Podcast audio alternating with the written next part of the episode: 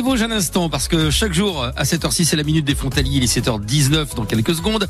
La Minute des Frontaliers, donc on découvre l'actualité, les différences euh, culturelles, les habitudes qu'il y a avec nos voisins euh, outre-Rhin, euh, nos amis belges ou luxembourgeois. Et ce matin, on est en direct donc du Massif des Vosges, vous l'avez compris, à la Bresse. Pour l'occasion, Maxence Radovic nous présente les touristes frontaliers qui viennent passer quelques jours ici dans le Massif des Vosges. Nous ne sommes pas les seuls à aimer faire du ski et profiter des nombreuses activités dans le massif des Vosges.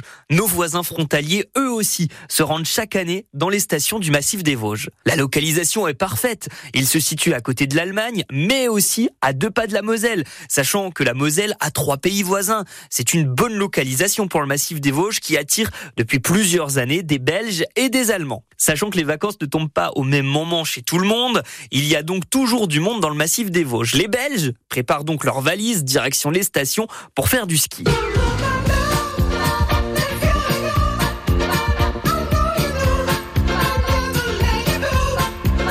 Mais aussi pour profiter des randonnées et d'autres activités. Depuis la capitale de la Wallonie, ils font compter environ 4h30 de trajet pour se rendre dans le massif des Vosges. Mais ce temps de trajet n'arrête pas les Belges, car ils sont de plus en plus nombreux à s'y rendre pendant les vacances d'hiver. L'année 2022, elle a marqué le grand retour des touristes étrangers avec plus de 49% de touristes belges dans le massif des Vosges. C'est beaucoup plus qu'en 2021, mais les Belges ne sont pas les touristes les plus présents. Ce sont les Allemands qui arrivent en tête du classement avec 80% de nouveaux touristes allemands qui sont venus en 2022 découvrir les stations. Viens, c'est J'y vais, mais j'ai peur